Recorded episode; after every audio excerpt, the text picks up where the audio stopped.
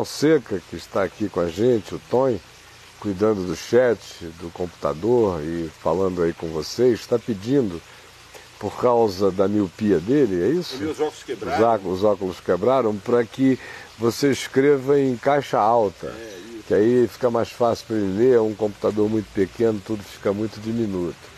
E o Chico, que geralmente está lá, hoje está aqui, é. tranquilo, livre, solto, e nos dando esse prazer enorme Toda vez que ele vem é muito bom.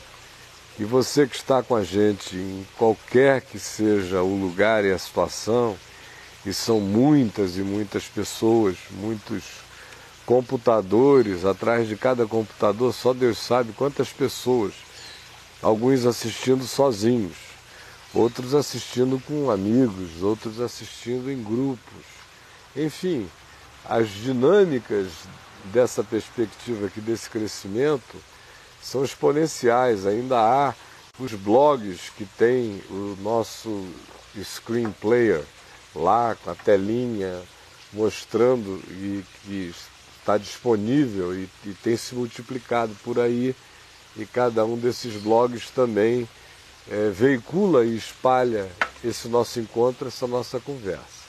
No entanto, para quem desejar participar, interagir, perguntar, sugerir, propor, só há um caminho. Você tem que entrar no site da Vem VTV e lá ali ao lado direito apertar no, no flashzinho azul para poder abrir o chat e você participar. Esse é o único modo de interatividade. Então, se você está em qualquer outro meio, você vai poder ver e ouvir.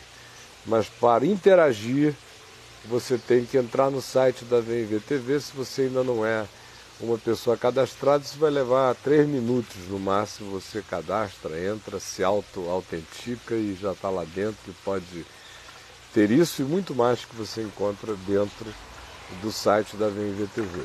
Né? Bom, o pessoal está dizendo alguma coisa aí? Tá, o pessoal entrou, é, comentou ontem da conversa, foi muito legal. É. E algumas sugestões aqui, por exemplo, se a gente puder programar, ah, já, já saber de antemão os temas, os temas. dos próximos dias, tal, ah. quem sabe fazer uma grade. Nós vamos tentar fazer isso. tá bom. O que mais que tá rolando aí, rapaz? Você tá, não, tem nada, baixinho. Uh, não, é porque eu estou lendo ainda, porque está é. fora do tema aqui, né? Boa tarde, gostaria que o Caio é. comentasse no final sobre a percepção dele a respeito de Obama. É. Não sei se caberia. Do Barack Obama? É, Barack, sim, não sei se caberia aqui e é. tal. Ah. Mas isso foi suscitado pelo documentário.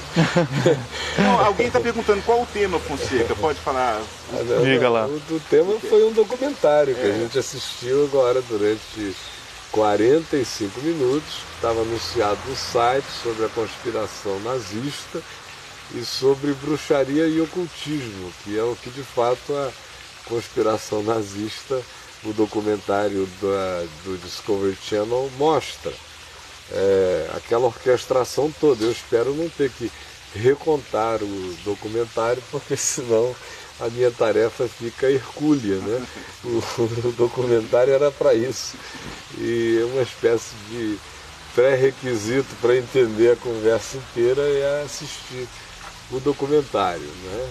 Eu sou até um bom contador de histórias, tenho uma memória razoável, posso aqui contar essa história, mas o ideal é que não seja assim, de modo que se você assistiu ao documentário, a prioridade é sua. Levantar as perguntas, propor conforme o que no documentário tenha vindo a você como questionamento, ou dúvida, ou surpresa, ou seja lá o que for.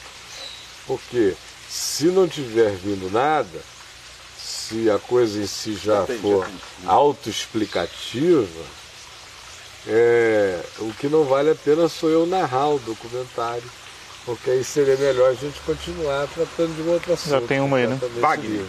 Wagner pergunta, qual a ligação do ocultismo de Hitler com a Índia, com, a, com as religiões da Índia, se tem alguma ligação? Da, da, da, religião conforme descrita no documentário. É, o cultismo de rico. É, não, o que havia era uma inspiração dupla. Uma tinha a ver com o fato de que parte da convicção daquele grupo ali, que era o cérebro do terceiro Reich, é, parte dessa convicção é de que a raça ariana tinha nos hindus, nos da Índia, pessoas completamente relacionadas, ou seja, eles atribuíam aos indianos a mesma qualidade de superioridade racial uhum. e de qualidade ariana uhum. e de ascendência divina.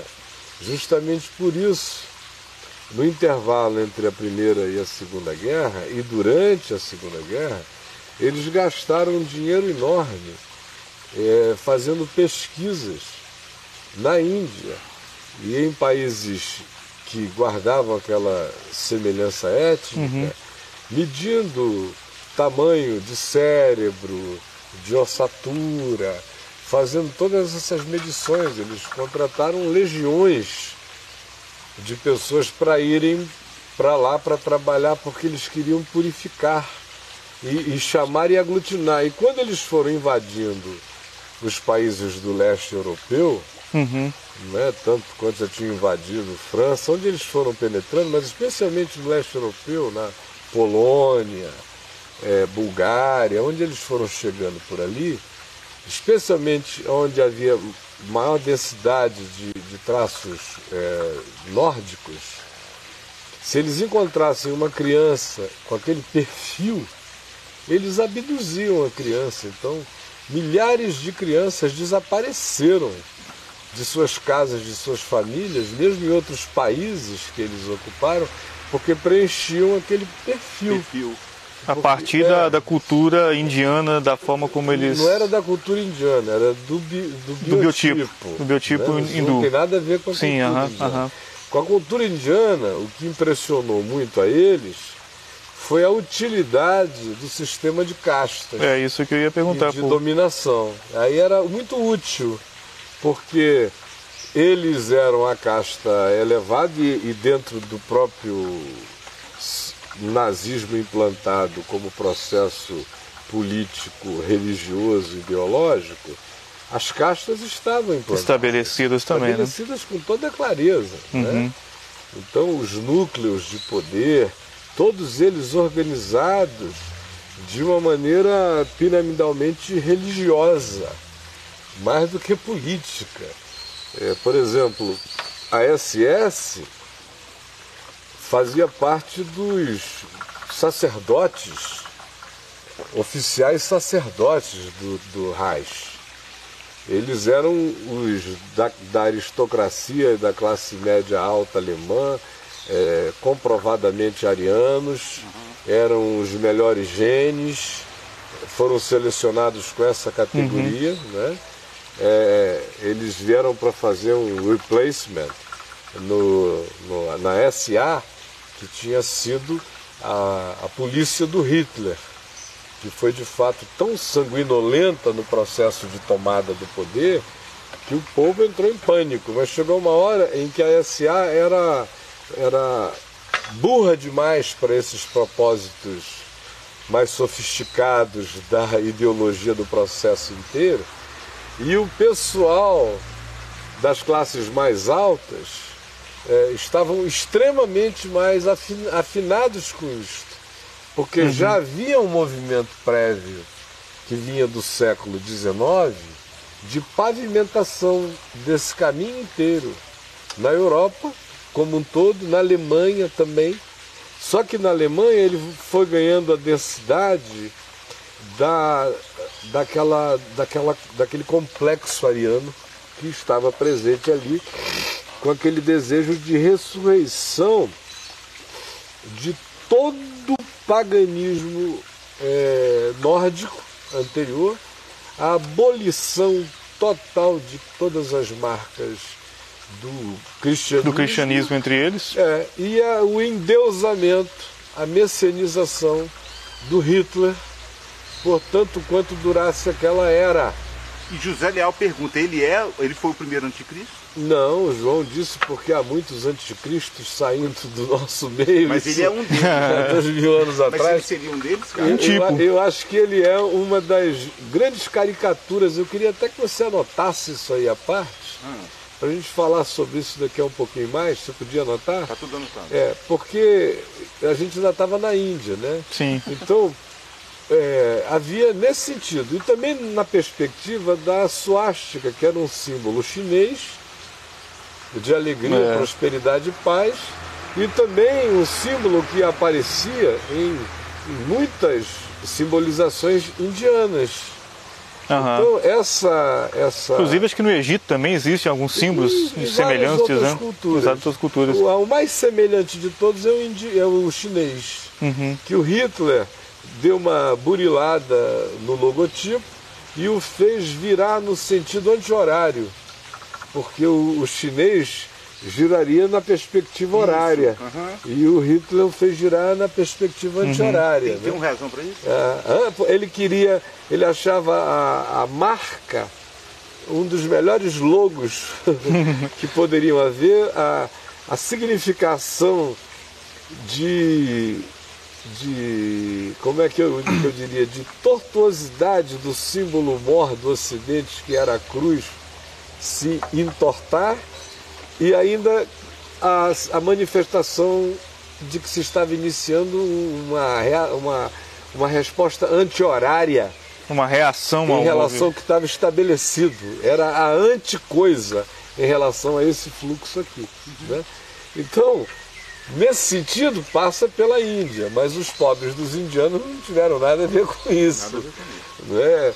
O surto daqui é que os levou para lá. E é nesse sentido que existe. Agora, o Himmler, por exemplo, era tão fanático por cultos e filosofias indianas que ele caminhava com é, literatura mora indiana com ele o tempo todo, e lendo e se instruindo, e, e- e fazia isso com todas as formas de bruxaria e de ocultismo.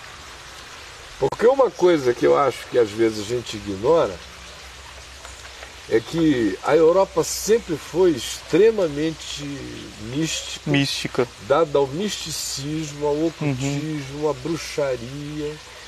Sempre Tem foi profundamente Pro pagã. norte ou pro sul, tem Não, predominância? ela é, ela é igualmente, profundamente pagã. Não é? É que o, o cristianismo europeu e norte-americano fez com que a simbolização afro-ameríndia, que vem, que vai do vodu caribenho, a macumba e a umbanda aqui do Brasil, e, e- tudo que seja expressão disso com cara africana, ficassem com a grande cara do, do demônio religioso, Aham. né? É. Então os os desenhos animados como sobre o Thor, lembra quando a gente era criança? Lembro, lembro, né? lembro. É um deus, um deus Nórdico, né? nórdico, É. né? O Thor e tal. Aham. O Thor estava até o talo na ideologia do Himmler, do Hitler, da moçada, o Odine.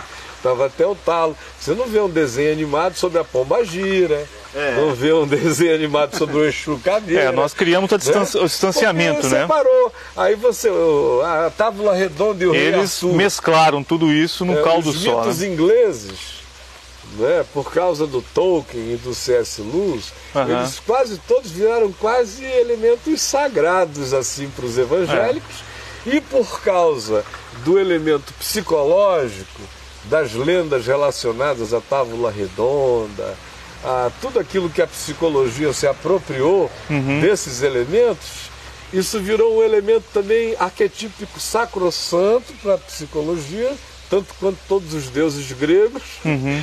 E mais do que isso, você vê o, o mesmo movimento acontecendo em diversas outras formas de apropriação cultural que foram de elementos religiosos, simbólicos, pagãos, an- antigos dessas culturas, que foram incorporados a elas, é, não fizeram nem parte de um sincretismo com o cristianismo, eles passaram foi a existir como uma espécie de memória venerável. É, o, é, desse novo, desse cristianismo. O folclore deles não é, foi demonizado, né? Não, não, e, a, e a religião. É, ao contrário, a religião incorporou folclore, isso. E o cristianismo, com o seu sincretismo romano, uhum. entrou dentro, fez pequenas apropriações em, em alguns lugares uhum. e continuou com o seu paganismo de sempre, né? Sim. Feito em nome de Jesus. Agora, além do que, a Europa experimentou a pior de todas as versões do significado contínuo do que o cristianismo possa ter sido na história humana. Porque até a nossa safadeza aqui brasileira, essa corrupção toda, essa sacanagem é, que a gente vê, ainda é aquela coisa do Zé Pilintra. Uhum. É, não tem muita vocação para fazer fogueira, queima só com a língua e tudo. Mas na Europa, durante 1500 anos. Você fala que houve um esfriamento não, você, total. Você não teve fé, né? Constantino matou esse negócio, você teve vagalumezinhos assim de, de expressões da fé genuína no Evangelho, o resto foi o rolo compressor do cristianismo católico romano, pá, pá, pá, até a reforma protestante com tudo que há de macumba possível acontecendo aqui dentro. É um, um acontecimento que não é à toa que se chama de Idade das Trevas, é. porque isso é cheio de bruxaria, morte, assassinato. Martelo das feiticeiras, fala muito sobre isso, né? ah, né? Perversidade. Em contrapartida, a, a bruxa da época, em geral, era a pessoa, gente boa que não fazia parte do sistema e que era morto e ou morta justamente por ser uma figura humanamente antitética àquela, àquela coisa horrenda da, uhum. da macumba cristã, né? fosse do papado ou nas outras instalações. Então a Europa, voltando aqui a ela, teve esse transfundo é, profundamente pagão, sério no paganismo, porque era um paganismo de, de materializações, de, de, invocações para valer. Artistas, coisa de rituais valer, mesmo. Né? Você tem lá Stonehenge, dando testemunho dessa cosmovisão milenar. Você, a Europa está marcada por, por tudo isso de modo muito forte. Aí o que entra nelas é a macumba cristã. É o que entra na Europa. Aí quando vem o advento do, protestantismo, com a voz do Evangelho sendo anunciado, essa voz foi ouvida por muitos, graças a Deus. Mas também logo o movimento foi cooptado politicamente, foi virando outras coisas. Então, é, o que você nota ao chegar na Europa, e não é de hoje, é que a força do misticismo nunca se afastou dela. Uhum. Por exemplo. Você está falando da. Desculpa, você está falando da Alemanha, que nunca. Da Europa. Da Europa, num contexto geral. Por né? exemplo, o século XIX foi um século profundamente místico, de invocações mediúnicas na Europa inteira, de muito desenvolvimento de filosofias esotéricas, de renovação uhum. de buscas de contatos mediúnicos, de necromancia. É, surge o elemento espiritualista com todas as características é, kardecistas, né? vai evoluindo, crescendo, uhum. isso vai atingindo a intelectualidade cristã, católica, francesa, inglesa, o Palácio de Buckingham, é. vai entrando assim pela via cristã, nos outros substratos sociais vai entrando com outras caras e, e, em alguns mais elementares vai entrando com aquela cara do, do, do, Deus pagão antigo que é invocado outra vez. Quando a gente entra no século XX, conquanto é, houvesse ao mesmo tempo na, na Europa filosofias extremamente ateias, uhum. na perspectiva positivista delas e, e autônoma, isto e aquilo, Havia, paralelamente a isto, uma Europa que à noite jogava cartas com intenção de ler o futuro, que lia mão, que invocava morte. É, o misticismo nunca saiu profundo da, da, e arraigado da vida deles. Né? No século XX, aí vem a Primeira Guerra Mundial. A Primeira Guerra Mundial foi fundamental para produzir é, toda essa conceitualização que não era originalmente de Hitler, Hitler usou aquilo Só se aproveitou do caldo, né? Ele não só, ele também, porque ele participou intensamente. Uhum. Né? Hitler era um cara que cria naquilo, e ele cria de si acerca daquilo. E, e cria muito mais do que se imagina. Mas é, a, o narcisismo dele o priorizava como agente histórico é, de encarnação política daquilo acima de tudo. Né? os outros corriam paralelo com as demais coisas, ele se servia delas, as praticava, uhum. mas eh, não com o fanatismo dos discípulos dele, de um Himmler que além de separar aquele castelo lá para a SS, que foi uhum, um documentário aparece essa com todo tipo de cultos, invocações, sacrifícios de sangue, que nesse documentário nem mostra, mas que historicamente se sabe com a tal da, da filosofia do grill, que ele também praticava, que era essencialmente arrancar energia de sangue humano. Na perspectiva do Himmler, havia várias formas de ideologia uhum. do grill, filosofia do grill. Mas a do Himmler era essa, bem pagã mesmo, de arrancar o sacrifício humano do sacrifício humano. Sim. Né? Ele separou a torre norte do castelo. Para isto o, o Rudolf Hess, que foi o vice-presidente do, do Partido Nazista, era o segundo homem, ele foi um cara que batalhou na Primeira Guerra, já tinha essa ideologia, já era discípulo da Madame Blavatsky, já, já acreditava na verdade da herança ariana e na necessidade da ressurreição dos deuses pagãos, europeus, pagãos europeus. Quando eles se ferraram na guerra, ele ficou com muita raiva de ter perdido porque ele achou que era o início de um, dessa volta, dessa chegada. Além do que todo Desse mundo se interpretava renovo, né? do novo. Todo mundo se interpretava como reencarnação de alguém anterior. O Himmler achava que ele tinha sido, numa vida passada, um rei alemão. Isso é uma influência do, do hinduísmo, basicamente, para eles, né, ou não? Mas também vinha da Madame Blavatsky, também do kardecismo, da mistura toda que estava ali já. Era um caleidoscópio. Não era uhum. o famoso olho da, da aquela mistura da de mosca. exato. Isso é um, uma síntese muito complexa, não dá para sair fazendo pequenas atribuições, isso é uma uhum. conjunção é, é uma religião. É, mas com vasos comunicantes muito sutis.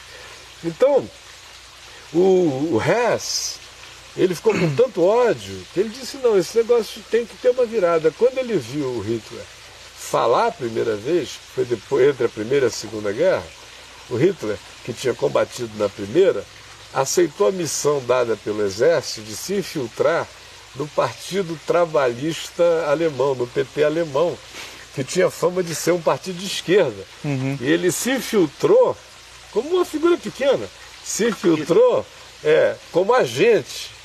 É, como 1923, não foi é, a, agente, só para saber qual era dos caras, com medo de uma comunização na Alemanha.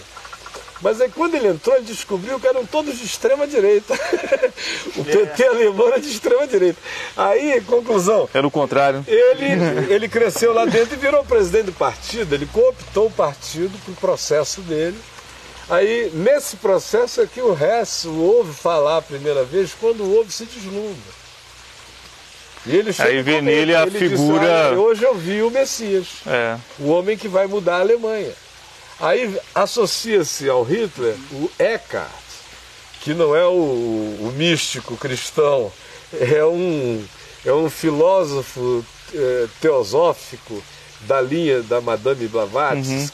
que também, além de fazer profundamente a cabeça do Hitler, acentuando todos esses significados messiânicos que ele possuía, é, ainda melhorou a impostação e a oratória dele, o treinou.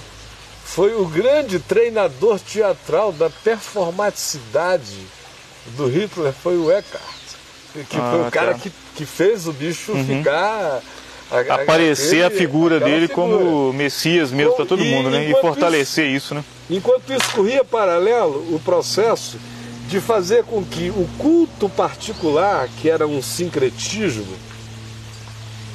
se transformasse num culto coletivo na nação. Foi pegar as particularidades da convicção individual e, e comum daquele, daquele grupo ali, que era uhum. crescente, porque a doutrinação não cessava, não cessava, não cessava, jamais. Nem o abduzimento de crianças, nem coisa alguma, valia tudo.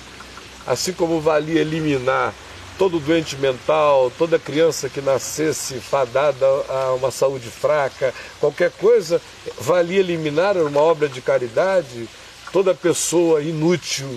É, eutanásia era uma obra de misericórdia é, não é? Que isso, era né? normal, assim como era normal também dizer o seguinte: para cada homem que a gente perder na guerra, nós temos que ter pelo menos duas ou três crianças novas nascendo. Uhum. E para gente Era aquela ideia do, do harim das mulheres, é de muitas mulheres, né? SS. Uhum. Aí, e como eles queriam só fabricar arianos de primeira linha, então, os oficiais da SS tinham o poder de harém. Eram os reprodutores. As mulheres só ficavam ali de barriga sendo cheia e os caras inseminando-os.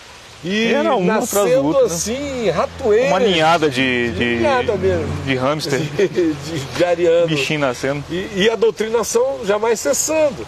E a perspectiva de transformar o que era a convicção particular, com os ritos grotescos do particular, numa manifestação coletiva que acabasse se transformando psico coletiva, psicossocial, em todas as dimensões. Uhum. Então, as, as reintroduções que foram feitas de ritos na vida nacional, é, com a figura de Hitler presente, na SS um oficial podia fazer casamento de pessoas da SS e davam eucaristia pagã da, da SS, no lugar do crucifixo, estava lá o retrato, retrato do Hitler. do Hitler. Era uma religião. A mesma coisa tinha que ser levado para os movimentos públicos. Então vão ressuscitando os solstícios, uhum. incorporando-os ao nacionalismo. Não mais, né? É, foram e nacionalizaram, nazificaram uhum. essa coisa. Então cumpriam dois propósitos: um político ideológico e um outro religioso, outro religioso espiritual, de reaprofundamento né? de toda aquela conceitualização que estava sendo montada e criada para ser praticada daquele modo. E aí entra nessa história esse estranho ódio pelo judeu, pelo sangue de Abraão, pela semente de Abraão, Sim. que é uma coisa assim tão estranha para mim desde de menino e ver por que, que esse ódio é tão acentuado, assim, né? E direção. De onde vem essa, essa é, coisa assim clara? Do ponto de vista humano, é uma coisa completamente absurda. Ela começa a se desabsurdificar a partir de uma interpretação espiritual da, da palavra. Porque uhum. sem uma interpretação espiritual meramente histórica, palavra, fica uma coisa meio sem sentido. Absolutamente sem sentido, não é? Sim. Por que essa hipertrofia? Porque o inimigo público número um da, da superioridade ariana era a semente de Abraão. É, nesse processo, vou voltar a ele daqui a pouco, é uhum. bom não esquecer que o Hitler, que era assim, um apaixonado por Wagner, ele, ele instituiu a música de Wagner como a música espiritual da Alemanha inteira. Então, todas as coisas eram feitas à base de Wagner, todos os discursos, tudo na escola, as músicas que eram cantadas pelas crianças em louvor a Hitler, Hitler, por Hitler nós vivemos, por Hitler dele. nós morremos. Proibido Hitler é o nosso Wagner Senhor. Israel, né, na, é. na Filarmônica lá, né? Então, imagina, Wagner virou um trauma para o judeu, é. né? Tocava Wagner. Imagina a turma correndo para a morte com Wagner. Então, é, era um negócio E era poderoso. a música que se tocava nos... O, nos... o Nietzsche, o Nietzsche a, a, uma das irmãs, a irmã de Nietzsche, a, acabou ficando muito próxima de, de Hitler e do uhum. pessoal do Reich. E, e, Nietzsche foi lido com essa perspectiva que a gente acabou de descrever aqui superficialmente, uhum. e que o documentário descreve também superficialmente, mas é um transfundo. Então Nietzsche foi lido com essa cabeça. Agora imagina Nietzsche lido com essa cabeça. É, Nietzsche lido sem essa cabeça já é complicado. Já é, já complicado. é complicado. Agora com essa cabeça, o anticristo era, era, era Hitler podia se oferecer para aquele papel de anticristo uhum. como o melhor emblema de filosofia é, alemã recém-construída. Eles precisavam de um, de um cabeça. Não, se fosse o caso, o, a, o caminho estava pavimentado. Ele podia citar Nietzsche a partir daquela pavimentação político-ideológica que ele estava construindo e a partir da busca do surgimento do super-homem, é? Sim. que ele, na mesma hora, se ele juntou ao arianismo indiano, uhum. nórdico, isso, ele, aonde ele encontrou ponto de apoio, ele se vinculou. Ele, ele se vinculou. Na mesma hora, ó, vamos nos grudar aqui. Aí bota esse tentáculo do lado de cá, vamos tirar a energia também uhum. desta dimensão. Como forma de validar e, e achar correspondência em tudo que já estava estabelecido, né? Todas as coisas fazendo validação e o Nietzsche foi um desses validadores. Uhum. E a irmã dele, pela proximidade, o fez historicamente extremamente validador, ainda que ele já estivesse para lá de Bagdá. Né? Uhum. Então não havia. Mas todo o material que ele deixou. Mas a, a presença genética da família dele naquela proximidade gerou essa conexão que foi extremamente útil uhum. em alguns setores. Quando a demanda da aceitação do pacote passava pelo elemento filosófico, Nietzsche era útil ah, naquele momento, não é? O emblema. Então, voltando aqui a, ao que eu tinha é, parado antes, disse que queria, eu falei do Wagner e falei Uhum. do Nietzsche, Sim. eu estava indo numa outra direção que era de do judeu, do sangue Exato, judeu, saber por né? que que a- semente. Então isso sempre me impressionou, sob todos os aspectos. Eu, eu media, avaliava, e, ah, poder econômico, por que, que não aproveita? Inteligência, os judeus ficaram esses dois mil anos pelo mundo se adaptando. Ma- Mantiveram sua identidade religiosa, Onde sinagoga, não sei o quê. Mas no mais, eles participaram da vida econômica, É. eles geraram riqueza, eles foram Em empregados. aspectos eles- culturais que pudessem ser elementos de ameaça. artísticos, científicos Artesão. e tal. A, a gente só pode supor é que havia um, um estranho reconhecimento tácito por Uhum. parte dessa cosmovisão De cunho espiritual. de alguma coisa extremamente adversária do ponto de vista histórico desse projeto histórico que tinha sua fixação no elemento genético. Então é guerra de gene também. Ah, espiritual, mas também uma guerra de gene espiritual. A isso, inevitavelmente, eu não tive como não viajar para isso, há muitos anos atrás, viajar para Gênesis 6, para aquela história dos Benai Elohim querendo pegar as filhas dos homens.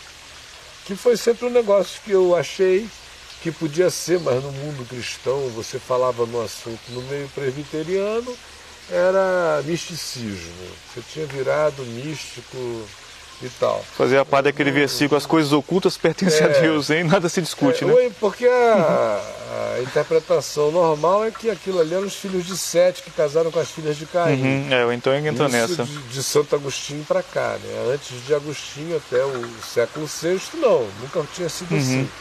É, mas ficou assim. Era heresia falar de outro modo, até que eu enchi o saco mais ou menos aí por 1990. Eu fiquei de saco cheio e comecei a falar em vários lugares o que eu pensava mesmo a respeito de várias coisas. E no livro Nefilim, eu faço essa associação explícita. E uma pergunta sobre isso aqui do é. Nefilim. Vai nela? Linkando o, o, Hitler aos Nefilins, a esse é, ódio às sementes, uhum.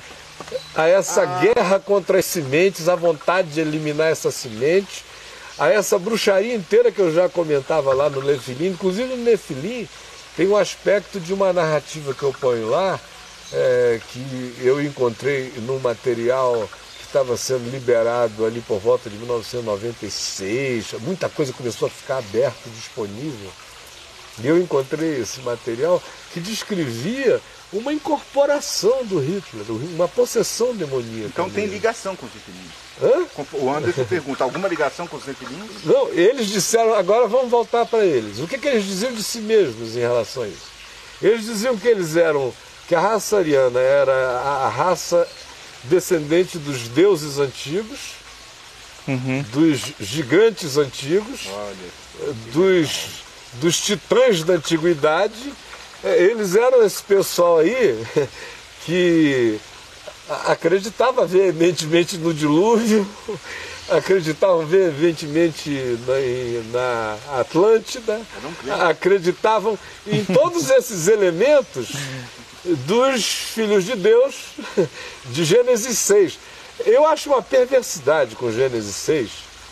Se Benai Elohim só é mencionado no Velho Testamento para designar a Assembleia Angelical em Gênesis 6 e em Jó, uhum. eu não sei em nome de quem, com que poder, eles fizeram esse pessoal virar filhos de Sete. É. é. Eu não sei com que poder. Não sei com que poder eles fizeram a, as nomenclaturas hebraicas se transformarem em outra coisa. Os que caíram, os Nefilim, uhum. né? os, os Benai Elohim, os filhos de Deus, geraram os, das filhas dos homens os, os que caíram, uhum. os, os Nefilim, os, os que caíram, os quais se tornaram poderosos e eram gigantes da antiguidade. Aí você vê o resto da narrativa bíblica fazendo alusão a isso, mesmo depois do dilúvio. E dizendo assim com é. todas as letras: olha, esse pessoal eram descendentes daqueles. Como é que eles escaparam do dilúvio? Eu realmente não sei. Eu sei que escaparam, que os últimos foram mortos, os últimos caricatos foram mortos pelos homens de Davi. Devia ser bons nadadores, tipo é Michael Phelps, algo assim, sabe? Ou, ou, as lendas nascas estão certas, as lendas incas, as lendas do, do, mundo estão certas, porque quase todas elas dizem que chegou alguma figura gigantesca em tempos imemoriais uhum. para iniciar algum processo. É verdade, sempre existe um sempre, elemento assim, sempre, sempre em, todo, todas em, todas elas. elas. É. E o, até o Flávio José, nas antiguidades dos judeus, que ele está tentando interpretar a história judaica para greco-romanos, é. ele, ele diz, porque aquilo que no vosso panteão são chamados de os deuses e os titãs, é justamente sobre isto que Gênesis capítulo 6 faz alusão. Ele já faz essa relação. Ao referir-se aos filhos de Deus que possuíram os filhos dos Ele homens. Fala, está lá nas antiguidades como está em Judas, em Pedro, e sem, sem ser dito exatamente assim, mas na validação descritiva do fenômeno narrado de maneira arquetípica no livro é, é, de Enoque, por de exemplo. Né? Então, esse pessoal aí, desse, do, do terceiro Reich, eles evocavam para si esse tipo de geração. Uhum. Eles queriam ser as pessoas que eram de fato, meu amor, muito Olha obrigado. remedinho, meu amor. Muito obrigado. Tem que tomar remedinho com conspiração ou sem conspiração. Muito obrigado. Ao vivo, isso é muito é, Isso faz parte de um programa ao vivo, claro, tá vendo? em casa, né? Isso aqui não é reality show, é, é a gripe é. e é a nossa casa. ah, tinha que filmar lá agora, o jovem lá, tá vendo? Tinha que filmar lá agora. Lá. Tiago, já tomou? O Tiago, coitado, está espirrando mais do que eu, então vocês me desculpem. Né? Caio, É graça de Deus. Deixa eu terminar só isso aqui. Eu prefiro que você direcione. Eu, eu vou terminar em cinco minutos, aí a gente só Aí a gente abre essas Tá. perguntas. Bom, eles evocam para si essa ancestralidade. Eles evocam É. como filhos de Nefilim. É, essa ancestralidade. Então você acha que daí Eles é que dizem- vem essa. Eles dizem explicitamente, eles diziam explicitamente, quem era o, o ideólogo, filósofo e o escriba religioso do movimento foi o Heisenberg.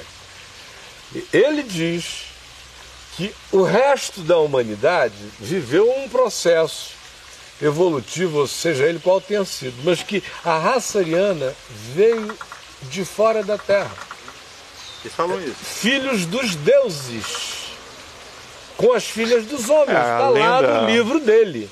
Ele- eles acreditavam nisso. Seria isso um pouco de verdade?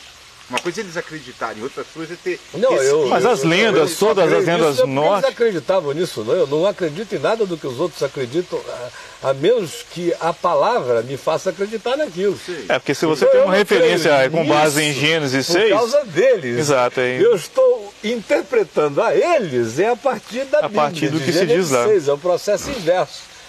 Não foram eles que me fizeram crer que Gênesis 6 podia ser isso.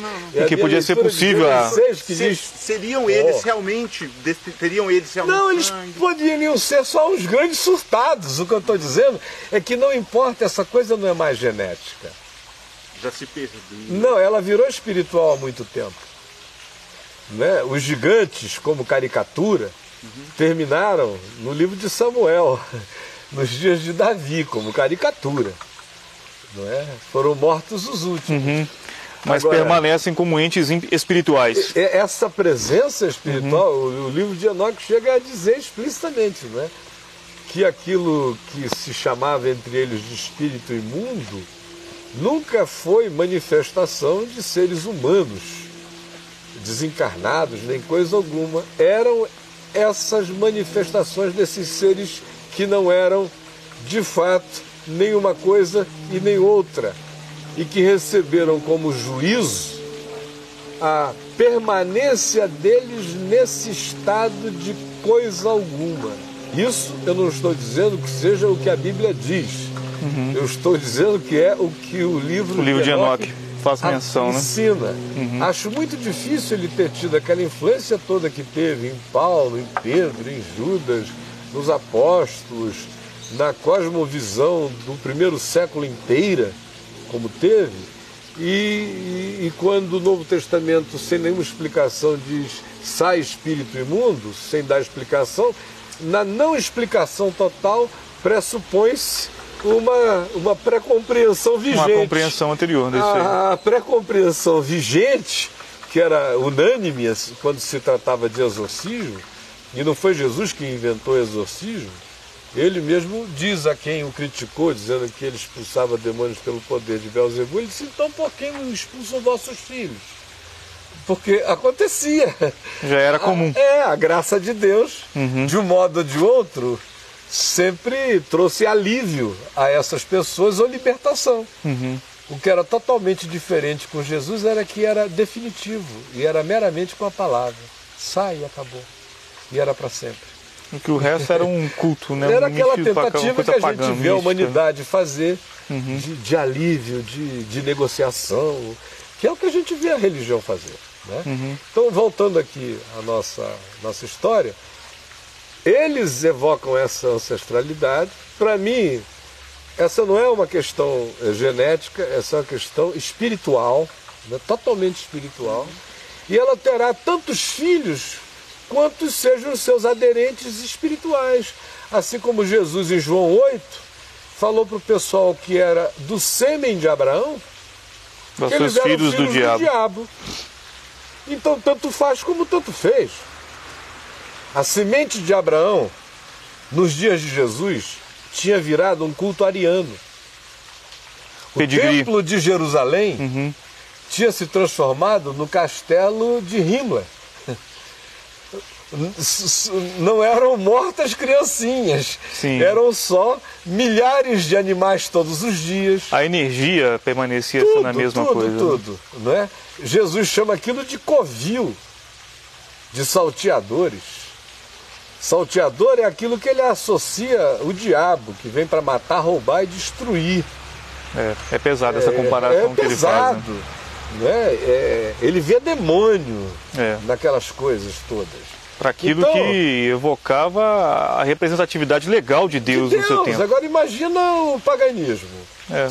Que estava é, lá carregado com todas as representações do Velho Testamento. Ele vê demônio e Paulo diz: vocês pensavam que aqueles sacrifícios estavam sendo oferecidos a Deus e em verdade eu vos digo eram demônios que foram oferecidos é. no deserto.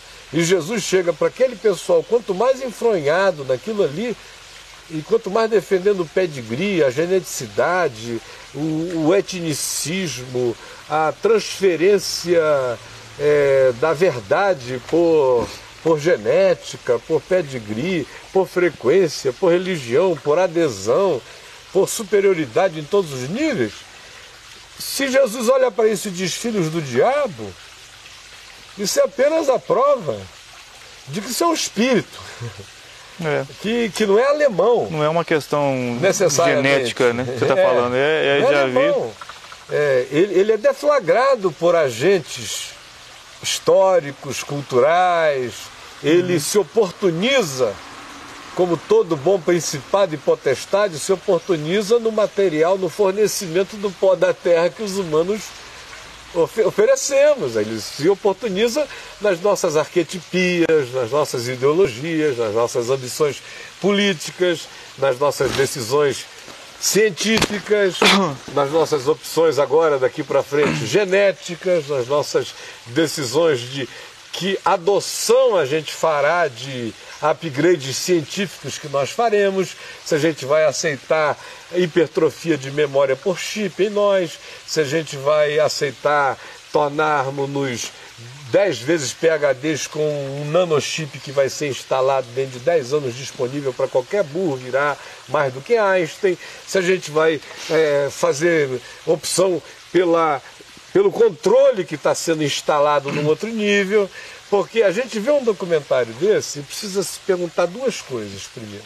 Número um é, nós estamos isentos disto, porque toda pessoa que parece enxergar que existem conspirações, que existem principados e potestades por trás do que seja carne e sangue, uhum.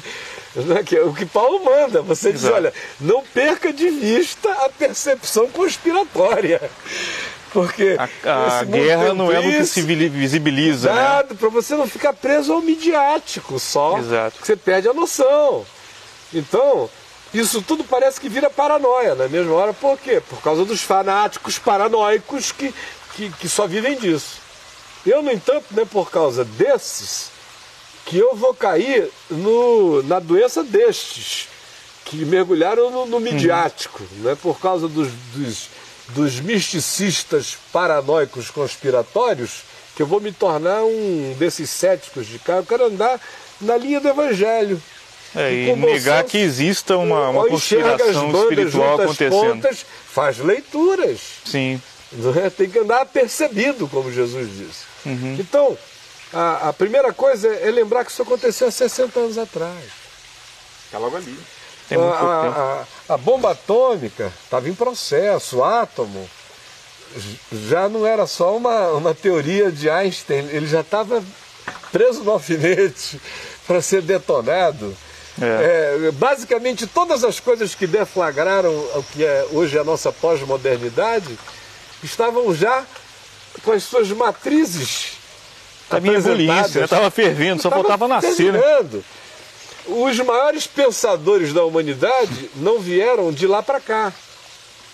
Até hoje, nós estudamos os maiores pensadores daí para lá. Quer dizer, é. nós não consideramos que nós fizemos Fora a área tecnológica e biomédica, essas outras áreas uhum. que, que nascem aí desses elementos, nas outras áreas a gente não alega grandes feitos. Nós estamos comemorando 200 anos de Darwin. É, Freud continua sem se dizer que explica. É, nós continuamos com, com, esses cultos ao século XVIII, XIX, XVI, ou se você quiser, nós continuamos muito mais adoradores filosóficos de Platão e dos gregos do que de qualquer outra coisa. Então, com todo esse acervo filosófico, com o Nietzsche destruindo tudo, do ponto de vista do detonamento do, do, da falsificação do cristianismo, com um monte de coisas acontecendo na, na Europa de 60, 70 anos atrás, houve espaço na intelectualidade, na filosofidade, houve espaço eclesiástico, o Vaticano negou fogo. É uma pergunta. Negou fogo, no início se associou no silêncio. Foi, o Papa foi a favor do nazismo? Foi, foi muito, muito. Uma hora dessa eu boto aí na VTV um documentário Inclusive, legal sobre o isso. Vaticano foi com a concessão na eles, época... eles se retraíram depois. Foi, né? Mas os primeiros anos foram assim de um silêncio obsequioso, total. Total. A igreja cristã protestante alemã também. É a mesma coisa. A mesma coisa, entrou no esquema. Ah, todo bom oficial da SS cantava Castelo Forte ao Nosso Deus domingo de manhã em templos luteranos. Enquanto entravam no programa de reprodução de, disso e de, e de tudo mais que, que rolasse. Essa coisa ficou acima do bem e do mal e, e a igreja a serviço disso. É nessa que surge o movimento de enfrentamento profético do nazismo dentro da igreja confessante, da igreja declarante, da igreja é, que fazia profissão de fé, assim chamada, simbolizada por Dietrich Bonhoeffer mais do que por qualquer outra pessoa. Ele não era um único, não era um solitário naquilo. Eles eram poucos. A maioria, a igreja confessante, a igreja nominal, ela entrou no esquema nazista. O medo, né? É medo, conforto, é, fé nominal. O elemento pagão será sempre muito mais forte no coração humano não convertido, apenas invernizado pelo cristianismo, do que o verniz cristão. Sempre será. Ganha sempre isso. Sempre no fim vai ganhar. O verniz cristão não banca a pulsão pagã da ancestralidade mais primitiva, da memória celular, psicológica, do fluxo do inconsciente coletivo, da intenção inteira de um latejamento de algo que foi muitas vezes substituído pela imposição da força da religião que veio a prevalecer, não por conversão genuína, de modo que só É vira por isso que nasce o- para eclodir. Por isso que Isso nasce o sincretismo. E daí vai se E vai surgindo, vai, vai surgindo. é, como aconteceu com o cristianismo. É. Isso responde talvez a pergunta do Paulo César, que ele fala assim, como pode uma nação inteira como a Alemanha ir após um fanático? Seria Uma nação a- inteira o quê? E após um fanático. Ah, sim. Não foi após um só, é isso que eu estou dizendo. Isso é um caminho longo, século XVIII, século XIX, Primeira Guerra. Mas é a- a- o, o atavismo pagão, né? Veio- isso veio sendo pavimentado.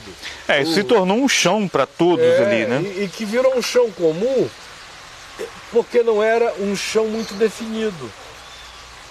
Então ele tinha overlappings em várias áreas. O indivíduo Adaptações. encontrava pratos para muitos sabores. Uhum. Não, não era não era politicamente incorreto culpar os judeus na época. Hã? Não era politicamente incorreto culpar os judeus na época. E Aonde? Na Naquela Alemanha? região é da Alemanha. Culpá-los. Culpá-los. na Ah, sim. Alemanha, eles, eles já tinham chegado ao extremo de adotar a eutanásia misericordiosa com os próprios alemães. Imagina então. O, o judeu, depois daquele processo inteiro, é enlouquecedor uma guerra como aquela. A gente não tem ideia. É. E Nós não fazemos a menor ideia do significado daquilo ali, do rolo compressor. Olha só, nesse paísinho aqui, de, sem, sem muita tendência ao fanatismo político, nem, nem nada disso, né? Se Você fala o nosso é, Brasilzinho? Aparecerem 12 bundas rebolando, a ideologia já mexe toda. É um negócio assim. Mas você lembra, por exemplo, o que aconteceu com o Tancredo Neves? Antes dele morrer? Aquele processo inteiro. Sim. Assim, antes dele morrer, ele era só o Tancredo Neves. Aí, é. quando ele foi para o colégio eleitoral com o Maluf, começou a. Pela anti-malufização, começou o imantamento crescente, dele, crescente da dele. do Tancredo uhum. Neves. Quando se anunciou o estado falimentar dele, né, que, que é uma morte lenta, uhum. aí, meu amigo, São Tancredo, da noite para o dia, uhum. virou um negócio que o brasileiro com também esquece rápido. Com hino e... É verdade, Não, é foi verdade. Foi a maior comoção foi mesmo. que eu assisti na história brasileira da minha existência. E eu tentava ligar o nome à pessoa, o, o movimento nas ruas do Brasil inteiro, o derretimento de choro, Coração aquela coisa, a Fafá de Belém de perna aberta. Tancredo, todo, eu tentava entender, eu dizia, mas pelo amor de Deus, o que está acontecendo? Foi bom, foi legal, ele estava lá, ele tem um histórico bonito, é, foi um sujeito, gente boa, uhum. mas não, não, não há nada fabuloso nisso aqui. Não é? Um, pela longevidade e pela explicitude e pela insistência pura e ingênua nas mesmas teses, um, um Pedro Simon dá de 10. Dá, dá. Assim, se for para beatificar. É, sim, ele foi, ele foi, ele, o Tancredo foi muito político. É, e ele foi o quê? Tal. Ele virou foi a projeção. É da, isso que é o problema. A projeção da coisa toda. Da anti-golpe militar, que se transformou numa projeção que cria um ícone é. da noite para o dia. Ora, se num país como este, um cara como o Tancredo, apenas teve causa, essa ressonância toda, né? É, de... Por causa de um golpe militar que cai entre nós, foi horrível, mas entre as coisas horríveis foi um dos mais brandos das histórias dos golpes militares. Foi o brasileiro. Gerou num povo que não tem essa vocação alemã, nem germânica, aquela comoção incomensurável.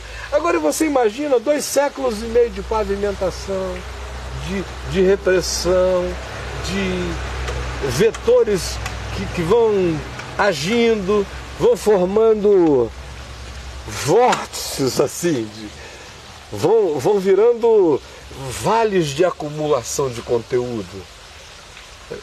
A descrição que eu fiz anteriormente aqui, por mais rápida que tenha sido, mas mexeu em, em elementos bem diversos do fenômeno envolvido para mostrar quanta coisa estava implicada, como isso tudo é um grande caleidoscópio. Então, quem for interpretar isso, tem que interpretar isso à luz desse todo. Não basta chegar e falar dos alemães. Os italianos são igualmente bastante suscetíveis a esse Exato. tipo de manipulação. Alguns povos são mais do que outros. Os argentinos aqui perto de nós têm uma, uma psique coletiva, como nação, extremamente mais mobilizável. O que a gente está assistindo com o Hugo Chaves.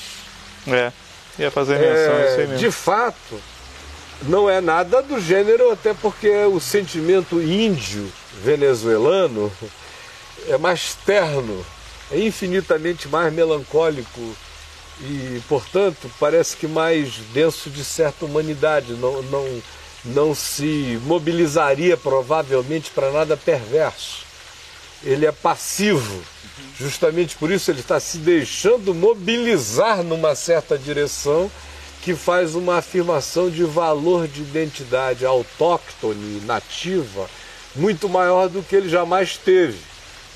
Mas não é, por exemplo, no mesmo espírito de coletividade orgulhosa que você vê na Argentina, ou, ou você vê em boa parte de, de nações europeias. O que você vê, apesar de toda a democracia, nos Estados Unidos da América, na hora que o bicho pega, uh, e na hora que a coisa tiver que decidir entre entre quem é americano até o talo e quem não é americano até o talo, você não tem a dúvida de que eles sabem que decisão eles farão. E, apesar de toda essa pluralidade, Com tudo certeza, isso.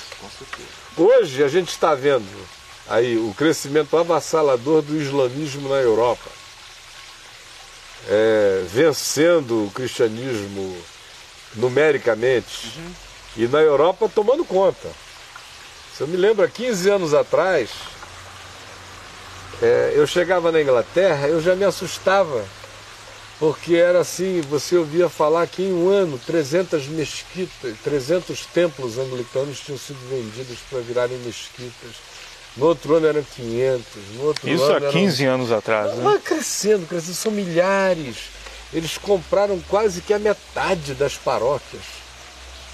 Fora que os, as mesquitas, por conta própria, que fizeram, que não foram aquisições Uhum. imobiliárias antes designadas para templos anglicanos.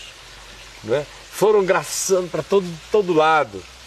Também, demograficamente, como a gente tem mostrado aí no site, a diferença demográfica de como na Europa média crescimento 1,6, 1,7, 1,3 de taxa de crescimento demográfico, isso não mantém uma cultura, nem se quisesse pensar no cristianismo apenas como cultura, Manteria. isso não manteria nem o cristianismo como cultura. Em 30 anos ele se extingue. Se precisaria ter no mínimo uma taxa de 2,6 generacional para manter-se a cultura viva. Sem a presença de uma outra cultura mais viva ainda, que no caso é a islâmica, que está crescendo a uma ordem de um indivíduo para oito. É- é a taxa deles. Então aqui é um Muito europeu 2,6, né? gerando um ponto vírgula alguma coisa de gente. E lá é um gerando oito, dentro da Europa. Então, você vê o presidente da comunidade europeia e, e como você viu, por exemplo, o chanceler alemão, an- ano retrasado, ano passado, é, figuras importantes do parlamento europeu declarando que, até do ponto de vista da explosão demográfica, eles tinham que dar adeus para a Europa que eles conheceram. Porque a Europa de 30 anos, a continuarem essas taxas, será outra, outra Europa. Pois é, mas Aí alguém pode perguntar, escuta, isso não pode virar um pretexto uma hora dessa para que o judeu do século XXI Seja seja, o- o islâmico na Europa? Pode, por que não, né? pode.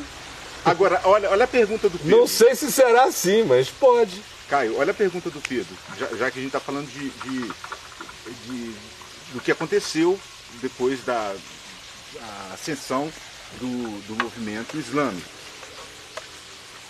Que- o que você acha, Caio? Quais seriam as consequências ah, para o cristianismo caso Hitler tivesse vencido a guerra? Bom, pro cristianismo não ia, sinceramente, eu não acho que ia acontecer muita coisa não, porque a adaptabilidade do cristianismo é extraordinária. Que isso? É. Iríamos nos Eles não se adaptar- adaptaram durante a vigência É. do fenômeno na Alemanha. E não eles se adaptaram abençoar Hitler. como todo o histórico que você É, prescreveu. abençoaram todos. eles Fizeram essa adaptação. Olha, o cristianismo, se precisar ser monárquico, ele, ele desenvolve uma teologia do Cristo Rei. Se precisar ser democrático, ele desenvolve a teologia da livre escolha. Se precisar ser tirânico, ele desenvolve a teologia da soberania do poder constituído.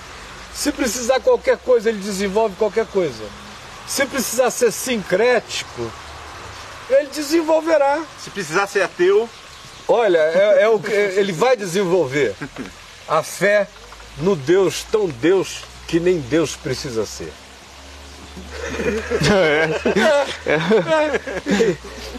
dá um Ele jeito. vai dar muito fácil.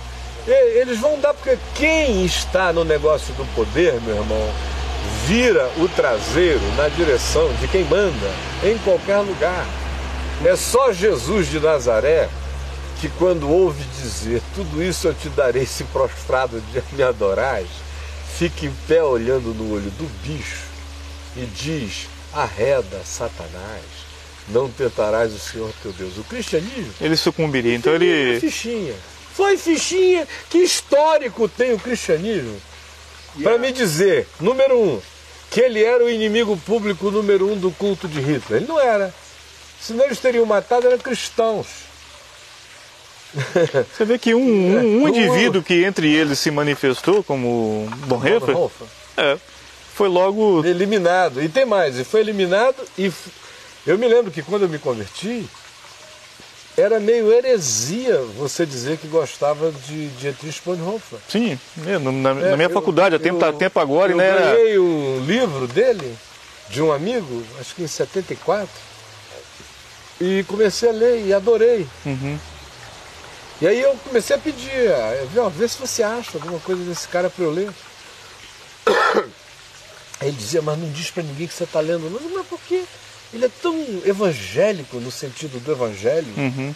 e tal. Tão, ah, não, é, é que você não conhece a história dele. Eu não conhecia a mesma história. De quem? Do Dietrich Bonhoeffer. Ah. Aí eu fui ler a história dele, aí vieram os livros, as cartas da prisão, comunhão, não sei o quê, papapá, os historiadores. Aí fez parte do complô para matar Hitler, uhum. de um dos complôs para matar Hitler. E foi preso, levado para a cadeia, ficou preso, foi executado na prisão, de, de onde ele gerou uma produção é, espiritual, uhum. não, é, não diria nem literária, porque é uma produção de conteúdos espirituais, de uma é. beleza, de uma riqueza, de uma verdade intrínseca, profunda. Mas o homem ficou sendo questionado nos Estados Unidos, no Brasil, na Europa conservadora cristã todinha, no mundo todo cristão, uma parte bem conservador, é, sobre a qualidade ou não da vida dele, porque ele tinha, não suportando mais ver aquela igreja de quatro para o diabo, não era nem para o Hitler, não suportando mais ver naquela nação sendo triturada, não suportando mais ver judeu ser morto para todo lado, não suportando mais ver o mundo sob aquela sombra do mal, chegou uma hora que ele disse: Olha, contem comigo. Se for para matar esse homem, eliminar esse mal, eu estou dentro. Essa é uma decisão de uma macheza ética que pouca gente tem coragem de ter e viver com as consequências. E com a, a doçura disso, viver com as consequências disso em doçura porque as coisas mais preciosas que ele produziu, ele produziu depois disso, uhum. da prisão. Eram doces. É, doces, era comunhão humana, amor. Comunhão e libertação, que chamava é, o livrinho dele, não era isso? Você tem é, esses livros, cara? Eu já tive todos eles, já dei quase tudo para todo mundo. Várias perguntas muito bacanas. Estou tentando lembrar, um livro dele era O Caminho do Discipulado? O, discipular, o discípulo? O discípulo. Era, é esse um dos livros dele que realmente impacta. É traz um é, impacto mesmo. É, é um livro forte. É, é um pequenininho, quadradinho. Vamos lá. Duas perguntas, é, uma do Érico e a outra do Evanderson. Olha só. Até onde podemos encontrar bruxaria e ocultismo na política brasileira? Olha, ela tá cheia. pois é. é só o que tem, meu irmão. Evanderson, existem essas figuras de Hitler, Himmler nas igrejas brasileiras? Também tá Existe tá o quê? as figuras de Himmler, de Hitler. Ah, e, e, infelizmente estão presentes até fazendo sacrifícios pagãos aos deuses. Você quer falar sobre isso mais alguma coisa ou não? Não, eu só quero dizer que existem. Alguns são líderes de igrejas e denominações nacionais e que não deixam até hoje de acender a sua vela para os seus cultos primitivos pelo menos duas ou três histórias de gente que Isso comprova aquilo que você falou, levado... que o cristianismo vai se sucumbindo é, e vai se adaptando é, e vai fazendo é esse sincretismo. Pentecostal, neopentecostal. Uhum. Como também no meio reformado, é, presbiteriano, ou histórico batista, ou luterano, tem um monte de pastor que frequenta a sessão espírita kardecista. Quando eu me converti, havia vários pastores presbiterianos e batistas e metodistas e luteranos no Brasil que, na moita, eram espíritas kardecistas também. Muitos. Que isso, gente. É, é assim. É, o reverendo Neemias Marien, Sim. Não é? Que Falecido. é filho daquela mesma geração que do Rubem Alves, Jonas Rezende, Neemias Marien, aquele período lá do Seminário Presbiteriano de Campinas, que é, foi um período de muito ceticismo, não é?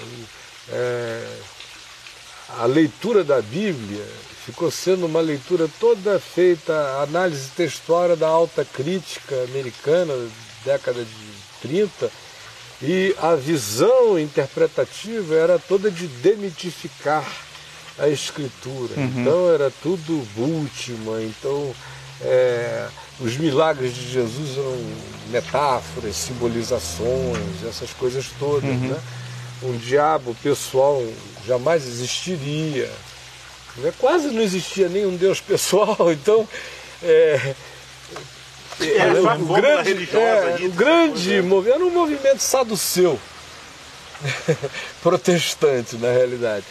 A grande, o grande barato ali eram eles mesmos, era o pensamento.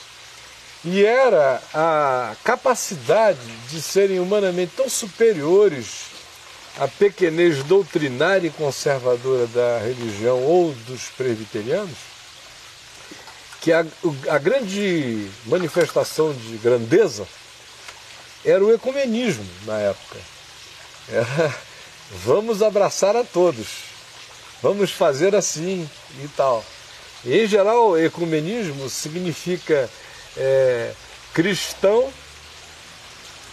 louvando todas as expressões e ritos religiosos dos outros uhum. manifestando uma culpa histórica extraordinária por serem parte do cristianismo e terem feito tanto mal a tanta gente. Você fala cristãos protestantes, né? É, que pensam assim. protestantes assim. ou católicos da linha ecumênica. Uhum. Né? É que vou lá, é todo mundo.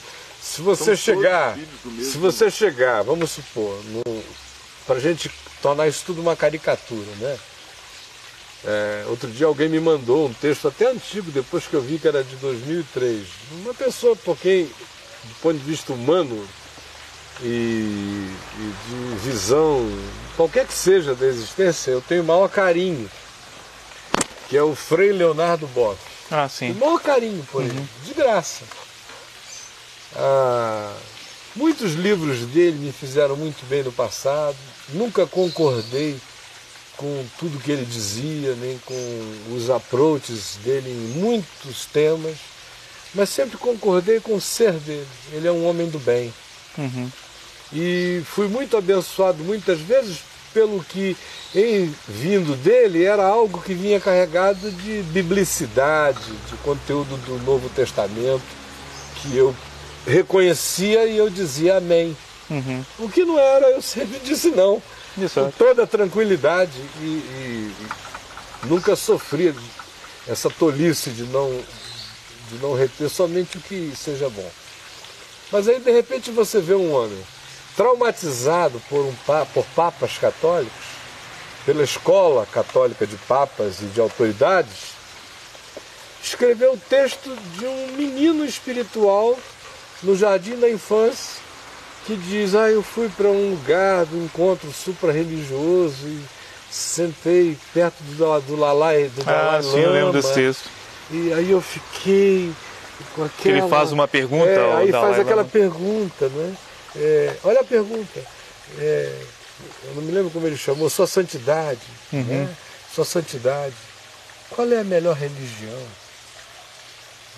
Isso é uma pergunta para se fazer para alguém. E vou para o Dalai Lama, para quem quer que seja. Aí o Dalai Lama disse, é aquela que fizer você melhor. Aí ele chega e diz, e eu impactado por não sei é. o quê, por. Eu digo, mas meu Jesus, onde é que a gente está? Jesus falou qual é a melhor religião. Não, é, é o que eu, isso que eu fico me perguntando. Ó.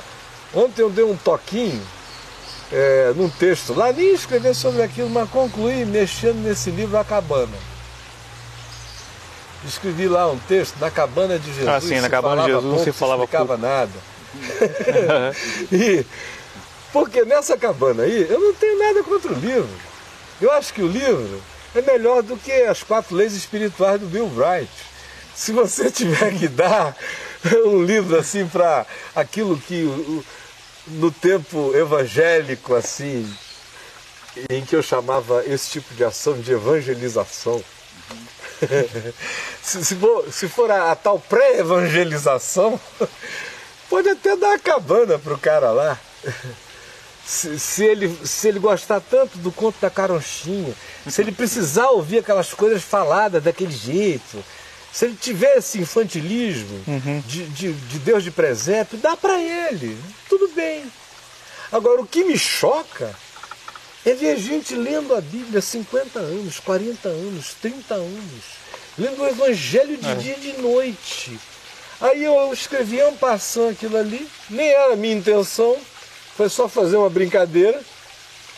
Aí hoje de manhã eu li uma carta séria, curta, mas séria, de uma pessoa que parecia séria e grave, é, me dizendo que, porque eu disse lá no meu texto, eu não sei se eu é que sou louco, mas eu não consigo ver isso nem aquilo. Ela falou, me desculpe, concordo com você no texto inteiro, mas com relação a isso eu tenho que concordar, você é louco mesmo. Porque o livro A Cabana é a coisa mais maravilhosa do amor de Deus que eu já vi contado, desfazendo na mente da gente as coisas que a igreja criou. Aí eu fiquei olhando, nem deu vontade de responder. E não respondi, foi só assim uma resposta. Eu disse a ela, muito obrigado por me ajudar a identificar meu, a confirmar meu autodiagnóstico. eu, digo, tá, deixa pra lá, se ela quiser entender, ela entende. O que eu não me conformo não é com isso. O que eu não me conformo, número um, é você precisar ficcionar a trindade na boca de pessoas e atribuir falas a Deus na boca de pessoas. É, é com essa brincadeira que eu não vou concordar nem morto. Ainda mais de um assunto Não que dá. nem Jesus Não dá. entrou Aí em qualquer discussão Deus, que seja. Deus né? biologizando as explicações, psicologizando, é, é, entrando no mundo quântico, falando de tempo e espaço, Uhum. analisando isto e aquilo. Fica um Deus palatável para mediocridade contemporânea. Só para mediocridade, porque eu não tenho coragem de dar um livro desse para um cara inteligente, culto, pensador, teria vergonha. Isso é um gibi. Eu dou o pato Donald mais facilmente para uma pessoa que pensa do que um negócio desse. Agora, o que eu me insurjo contra é ver gente que está lendo a Bíblia o tempo todo e dizendo que precisou que a cabana dissesse para ele algumas coisas e desmontasse na cabeça dele o que a igreja construiu. O evangelho não serve. Não serve. Tem alguma coisa tragicamente errada com essa geração toda, que, a meu ver, cumpre a profecia do Jack Elu, por falar em Acabana, porque o, o livro se inspira profundamente em declarações do Jack Elu, do Soren É? Kierkegaard, e ele agradece a, a- a essas A essas impressões, pessoas. que são maravilhosas, mas não são palavra de Deus. não, não é para botar na boca de Deus. São só palavras interessantes que até agora no nosso tempo ecoam, ecoam o Evangelho. Eu quero ver se no futuro elas continuarão. O Evangelho é crescente dinâmico no poder É. dele. Então, é, pegar e, e fixar na boca de Deus é uma tolice. Mas o que, que ele fala do. Você falou do Jack Elu, Não, é porque o. que ele, que ele menciona. Ele menciona o conteúdo Ah, da tá. obra, do pensamento do Elu, que ele se serviu bastante do pensamento do Elu e do Soren Kierkegaard para produzir o que seriam as construções do das questões humanas e das falas de Deus, das respostas de Deus, em muitos aspectos, né? dessa trindade falante. Então, eu acho que o perigo disso é você confinar. Hoje, esse negócio responde à questão da mediocridade. O cara está pensando que ele está tendo elaborações extraordinárias, mas é um pensamento ainda muito pequeno. Responde a esse pensamento mediano. Daqui a 10 anos muda tudo, meu irmão.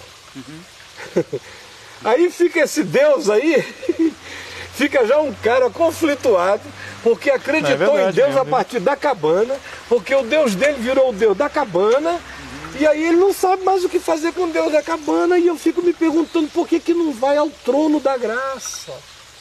Por que, que não vem achar o que está aqui? Por que, que tem que, como eu dizia, realizar a profecia do Jack Elu, quando ele é, escreveu é aquele é livro, A Humilhação da Palavra, que é um dos livros mais maravilhosos dele, um tratado enorme.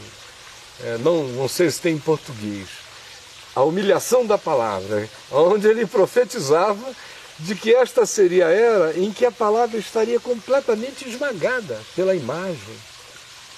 E pela, pela construção da fantasia, qualquer que fosse ela, pela cenografia, pela, pela imagem, pelo que pudesse virar qualquer coisa, holograma, qualquer coisa. Até mesmo a própria o, Bíblia. A, a palavra aqui, da escrita tem uma pessoa a, ao verbo mental. Tem uma pessoa esmagado. sem nome aqui dizendo que o autor da cabana disse que escreveu aquele livro para os filhos deles, para as criancinhas deles. Pois é.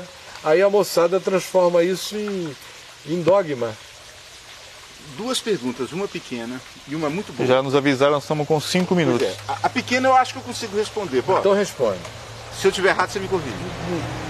É, a suástica foi o símbolo do nazismo e você contou a história de como hum. nasceu a suástica e a origem do, do símbolo do cristianismo como um peixe.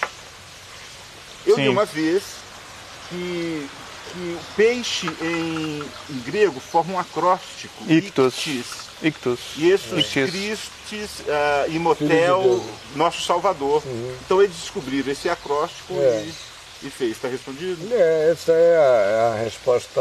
É, e o símbolo também era uma, era uma forma de identificação, né? Às vezes. De homens. Mas às vezes diziam que quando o cristão se encontrava e não poderiam se identificar, um fazia a parte de baixo é.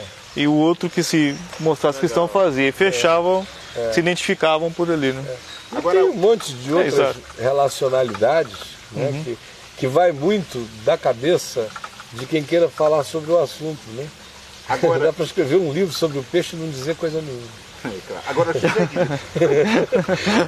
É porque eu vou mostrar que eu sabia. Não, não estava falando de você eu não. Sei, eu sei, eu estou brincando aqui. É. Agora, José Guilherme pergunta, seria possível aos judeus perdoar esses caras? E eu acrescento, Dura essa pergunta. Seria possível encontrar Hitler no céu? Encontrar Hitler no céu? Seria possível. Não sei. Eu não, não, sei, eu não sei, eu não sou Deus, eu não entro nesse departamento né, de céu e de inferno. Eu estou longe desse. E, e, ao, e aos judeus, seria possível aos judeus perdoar esses caras? Acho que bem-aventurados serão eles se o fizerem. Bem-aventurados. Mas não esquecer jamais. Se eles puderem dizer, Pai, perdoa-lhes, porque eles não sabem o que fizeram.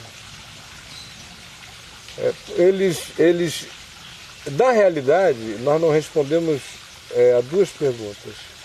A primeira é como teria sido o mundo se, se eles tivessem vencido. Ele disse que o cristianismo ia fazer adaptação. Uhum. O mundo ia ser um inferno. Ia ser esse documentário globalizado aonde quer que esse poder chegasse, aonde quer que ele se manifestasse. Morte mais morte. Ia ser um mundo de, de um anticristo mesmo. de um anticristo mesmo. Não estou dizendo que esse cara é o, mas dentre as é, corporificações, as, os, as manifestações emblemáticas, os ícones, as caricaturas que uma figura anticristo possa ter tido na história humana, esse é provavelmente o indivíduo mais emblemático e poderoso. Uhum. Na... É a figura mais forte mais né, nesse forte. sentido. Ele foi eleito no século XX a personalidade do século XX. Hitler? Hitler. Não sei se você sabia disso. Ganhou Gandhi, ganhou todo mundo, foi a personalidade do século XX. Quando eu vi aquela eleição, eles tentaram explicar o critério. Foi, uns, foi no final, ano 2000, virado. Eu não me lembro dessa. 99 para 2000, por aí. Foi eleito a personalidade do século. E eles tentaram justificar, dizendo que não houve ninguém que tenha impressionado mais o século XX do que o Hitler. Mas eu achei extraordinariamente maligno que eles tenham eleito como a personalidade do século XX o diabo. É. Ah, uma personificação diabólica profunda. Eu esperava que eles tivessem feito isso com Gandhi. Sim. Eu gostaria imensamente que Gandhi tivesse sido o, o homem do século XX, a personalidade do século XX. personalidade dele. É, mas elegeram Hitler. Então, como seria o mundo? Seria aquilo ali, provavelmente. É, ninguém mantém aquela intensidade para sempre. Uma vez que as guerras vão sendo acomodadas, a coisa vai, vai se distendendo.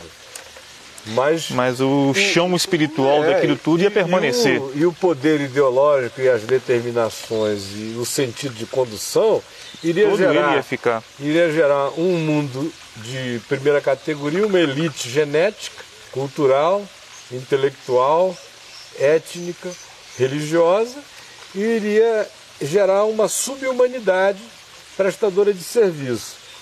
Aí alguém diz, ora, eles perderam a guerra, mas os Estados Unidos da América ganharam e o mundo ficou assim. É verdade, o mundo ficou assim. Só que eu pergunto, quem quer trocar entre esses dois males? Quem quer trocar um pelo outro? Eu não quero. Eu aprendi muito cedo na vida que nesse mundo caído a gente não lida com o excelente com o bom. Quase nunca. Uhum. São alternativas e escolhas que a gente tem às vezes. E é. a gente deve pegá-las sempre. A gente deve, a gente deve implantá-las sempre quando depende de nós. Mas oportunidade voando entre o bom e o excelente quase nunca aparece. É. Quase sempre você está diante de uma situação em que você tem que escolher entre um mal menor. E aí, meu querido, eu prefiro é o que a gente teve como alternativa do que o que a gente não teve, graças a Deus. Sinceramente. Como eu tenho dito e repito aqui. Dentre os candidatos a tirano que o planeta Terra tem, eu ainda prefiro o tirano americano. Dentre os, os, os impérios potenciais da Terra, que estão aí, uhum. eu olho para todos eles e eu fico imaginando e digo, meu Deus, o que teria sido do planeta se o poder econômico, militar, bélico, armamentístico, que, tecnológico que os Estados Unidos da América têm, se tivessem estado nos outros candidatos potenciais Ixi. dos últimos 30, 40, 50 anos. E para não ir longe, o que aconteceria se eles se transferissem para os potenciais de agora, do mundo de hoje? A saber, China, Coreia, Coreia do Norte, Irã, esses que são candidatos a, a a donos de alguma coisa, a determinantes de alguma causa. É. Então, é, a gente tem que estar tá sempre, às vezes, dando graças a Deus pela existência de uma coluna do mal, como diz a minha mulher, que pode não ser a ideal, mas se você atirar dali, vai derrubar a casa toda. Certas mas é mudanças é de colunamento a gente tem que fazer com um cuidado extraordinário, porque pode ser que o resultado seja incomensuravelmente pior. Né? Tinha uma última pergunta. É, do, acho que... do Evanderson, é, só sobre aquilo, sobre a, o livro A Cabana e a, a, opção entre, entre tirar para si a mudança de um livro como A Cabana ao invés da palavra, o Evanderson falou uma coisa interessante. É, muitas vezes a humanidade, nossos, os, os evangélicos, não nós os evangélicos, mas os evangélicos são ensinados de forma errada a ler a Bíblia, eles não conseguem uhum. discernir o que está ali. E com certeza, Caio, depois desse estudo de, de do discípulo que você está dando, olha, eu virei para você, eu, tô, eu parei onde eu estava lendo a Bíblia, parei tudo e recomecei. Parei tudo para recomeçar. As pessoas não estão sabendo ler a Bíblia. Bom, ontem, ontem de manhã aqui em casa, o Oswaldo Paião, nosso amigo lá da Aba Press, que esteve aqui me fazendo uma visita e o Chico estava junto. É, a gente estava combinando coisas aí de livros novos que meus que estão vindo adiante nos próximos meses. E ele disse que ele fez uma pesquisa lá em São Paulo é. E que concluiu pela pesquisa. Ele é um rapaz bem criterioso em tudo que ele faz. Né? Ele é muito sério nas coisas que ele faz e meticuloso. E fez pesquisa há muitos anos também trabalhando na CEPAL e se acostumou a trabalhar com pesquisa a vida inteira. Ele disse que essa pesquisa que ele fez levantou que mais de 55% é, isso mesmo, dos 56% pastores dos pastores evangélicos nunca leram a Bíblia uma única vez na vida de ponta a ponta. No máximo conhecem pedaços dela. 55% dos pastores evangélicos vigentes nunca leram a Bíblia de uma. Olha, que ler de uma capa a capa não significa nada, é o Mobral. Mas nunca nem isso eles fizeram. Ler, né? Não. Está todo mundo na campanha de Abraão, no ano de Elias, está não sei o quê, é só essa história. Eles é... estão lidando, a igreja evangélica. De porção em porção. É, a igreja evangélica, ela está é, seguindo o Jesus de Elias, de Jeremias e de João Batista. Quem diz o povo que eu sou? É, Elias, é. Jeremias e João Batista. Uhum. Quem não lê a Bíblia vai na informação dos vai outros. seguir o Jesus Jeremias, o Jesus Elias, é. ou o Jesus João Batista, é. ou o Jesus qualquer outro que apareça. Esses ainda são até legais, né? Mas já é. desmontam Jesus por inteiro, né? Um Jesus Elias é, é não é nada. Não é nada. Não nada. Não é nada. então, eu só quero Jesus Jesus. É. Então, mas como o pessoal não lê a Bíblia, eu aqui em Brasília, os últimos três ou quatro domingos, não sei se vocês estão prestando atenção no programa da manhã, eu estou me dedicando a dizer, é, olha, realmente. leiam o Novo Testamento. É. Leiam o Novo Testamento. Eu estou na mesma tese, olha, vocês não têm ideia, vocês estão com Jesus de algum lugar do que o povo diz, o Jesus do palácio, o Jesus da cabana, o Jesus da tenda. O Je... Quer que façamos três tendas? Era a ideia de, de Pedro já lá, né? Nesse monte. Aí a gente, você fica numa tenda. Já põe Deus no lugar. Cada um na sua tenda. E aí e o texto diz ele não sabia a loucura que falava, né? Uma, uma, barbaridade. Então, cara, só aproveitando uma, uma deixa dessa do Wanderson e, e, é uma necessidade que a gente vê clara entre, é. entre nós, a gente poderia dedicar um programa sobre essa questão da leitura da palavra. É. Isso mesmo. Né, daquela, daquela própria condição de Jesus ser a chave de interpretação é. da palavra em si, da vida, da nossa existência. Claro, a gente pode fazer isso quando que vocês querem. Não sei. É? Você que agrade aqui você amanhã. você já tem programa para amanhã? Se não tivermos nada para amanhã ou alguma coisa para semana não, que vem. tem o tempo todo, né? Então, qual seria o título?